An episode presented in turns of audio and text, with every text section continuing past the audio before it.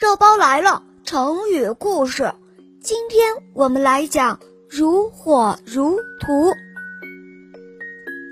在春秋时代末期，吴国国王夫差连续征服了越国、鲁国和齐国，他雄心勃勃，又继续向西北进军，打算一鼓作气征服晋国。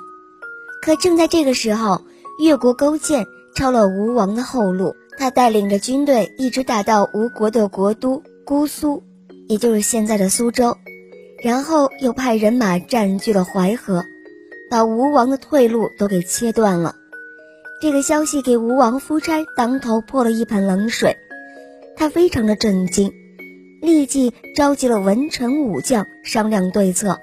大家说，现在退回去等于是两头打了败仗，还会两头挨打。如果能够打败晋国，就等于在诸侯国中当定了霸主，再回去收拾越王勾践也不算晚。大主意已经拿定了，当务之急就是尽快征服晋国。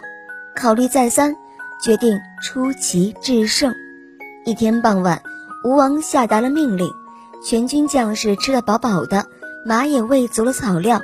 从全军中挑出三万精兵强将，每一万人摆成了一个方阵，共摆了三个方阵，而每一个方阵横竖都是一百个人，每一行排头的都是军官司，每十行也就是一千人，由一个大夫来负责，每一个方阵由一名将军来率领，中间的方阵白盔白甲白衣服。白旗帜、白弓箭，由吴王自己来掌握，称为中军。左边的方阵红盔甲、红甲、红衣服，右边的方阵则是易水的黑色。半夜出发，黎明时分到达了离晋军只有一里路的地方。天色刚刚显出了亮色，吴军鼓声大作，欢呼之声震天动地。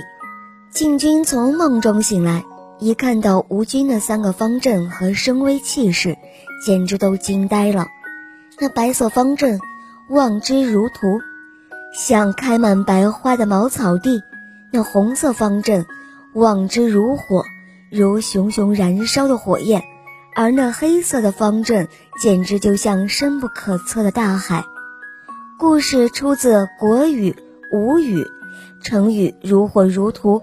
就是形容某种人群或者事物阵容之大，气势之盛。如火如荼的荼，就是说茅草的白花像火那样的红，像荼那样的白，原比喻军容之盛，现在用来形容大规模的行动，气势旺盛，气氛热烈。好了，小朋友们。如火如荼这个成语，你们记住了吗？跟我一起念：如火如荼。